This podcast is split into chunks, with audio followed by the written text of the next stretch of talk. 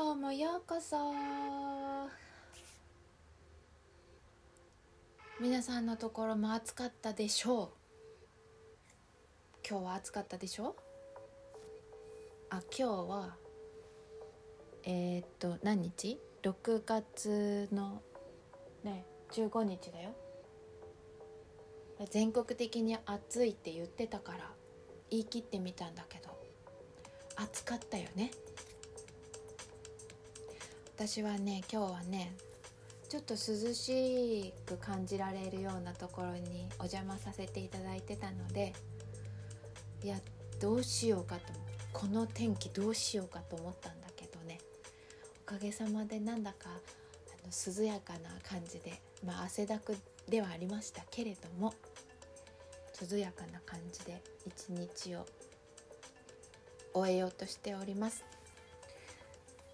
今週も素敵なスタートが切れたよ。皆さんもきっと素敵なスタートが切れてるに違いないね。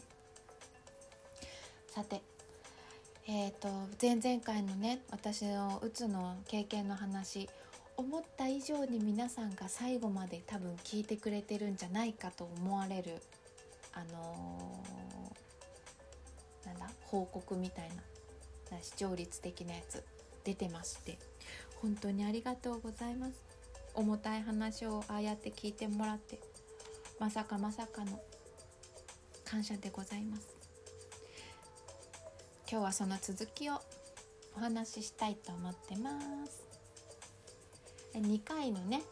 うつを経験して2回なった私はどうしたかったかというと元気になりたかった。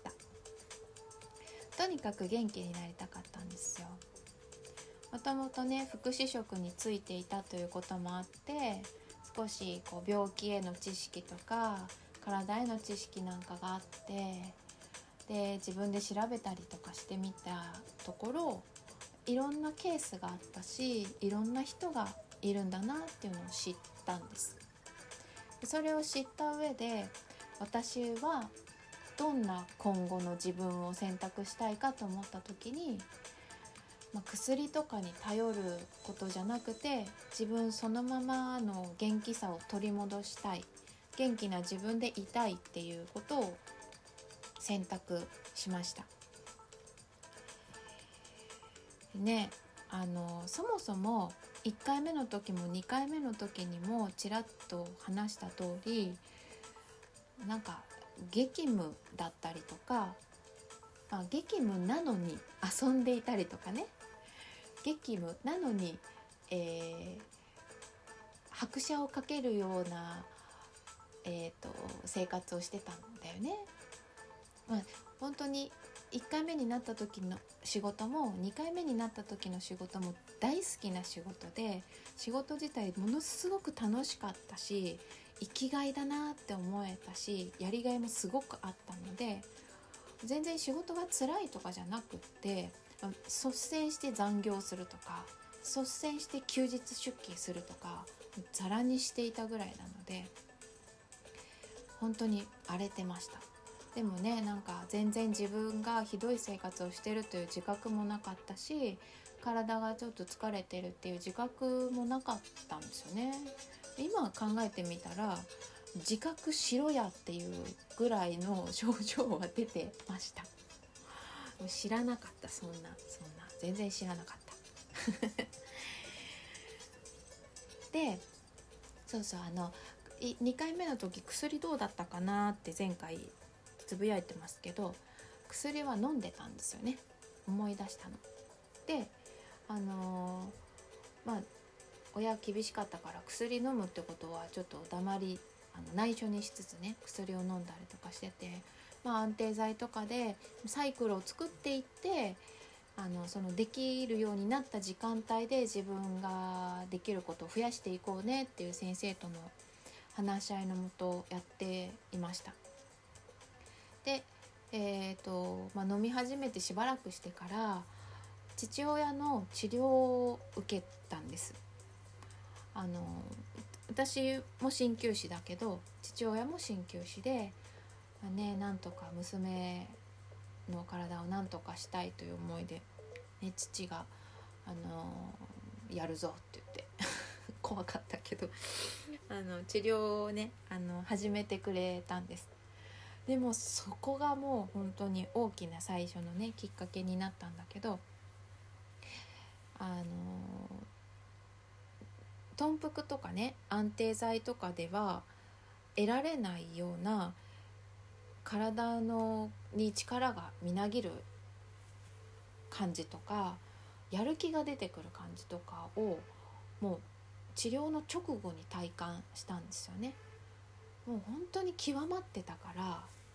人によってねその治療後の体感っていうのは様々ですけどその時の私はもう本当に全然動けないような感じだったからあのもう極まってた時期だと思うんですけど治療終わった直後からはもうやりたいことがなんか次々と出てきてしかもやれるような意欲も出てきてすぐにご飯作り始めるとか掃除やり始めるとか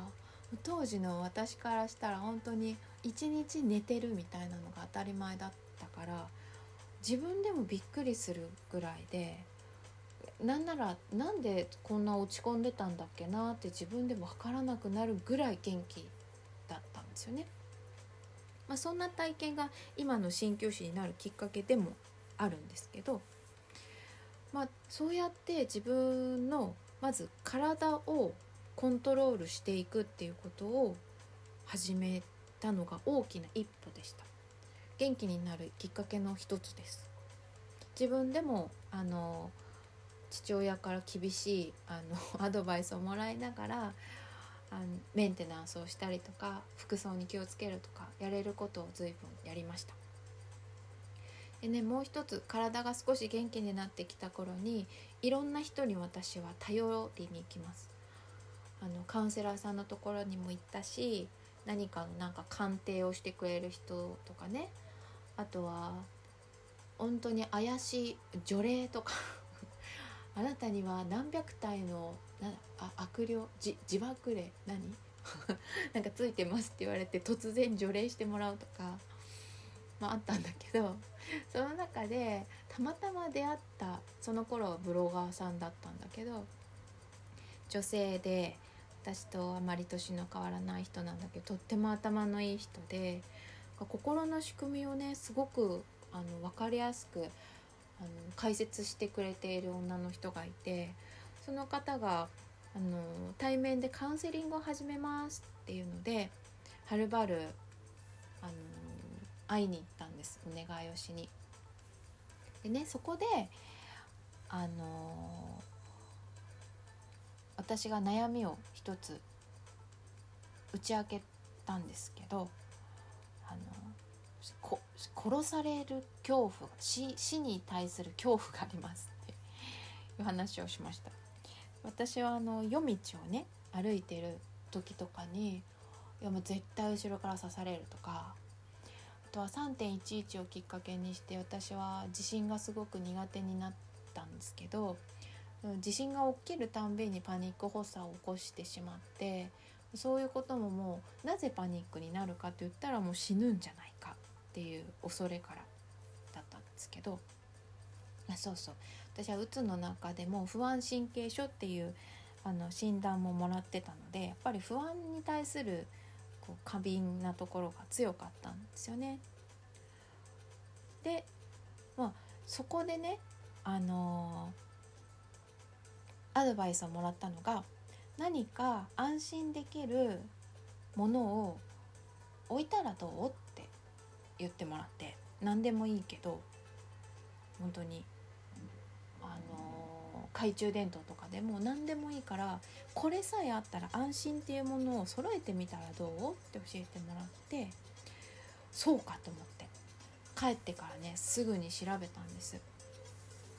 であの調べたところねすごく大きなリュックのものからスーツケースのものとからとは安くて軽いみたいなものまでいろいろあったんだけど私がこれを持ってたら安心っていうセットがなかったなかったからもうなんかこうカスタマイズできるサイトを一生懸命調べてであの自分私がこれさえ持ってれば安心。何かあった時にこれを担いで外に出れば何日かは大丈夫。っていう思えるものを揃えました。で旦那さんの分とね2人分。そしたら驚くことにまあね間もなくして地震が来るんですけど地震が来た時にねもう絶対にパニックになってていつも地震が来たら旦那さんが電話をしてくれてるような状態だったのにあのまず地震地震だと思ったら玄関まで行ってそのリュックに手をかけていつでもリュックを持って外に出れるようにスタンバるんです。でもそしたらこれさえ持って出れば絶対大丈夫と思ってるからあのちょっとぜいぜいするけど発作は起きなかったんですよ。で日に日にああのこれがあるから大丈夫っていう体感がこう増していくんですよね。そしたら本当に日に日に地震が起きるたんびに発作にはならないっていうすごいマジックみたいなことが起こってこんなことで安心するんだっていうことになっていきます。ほらもう時間がないよ。すごいおいおいおいっていう感じだけどこの辺で終わりにするよ？もう話しきらないからもうもう一回に分ける聞いてくれてありがとうございました。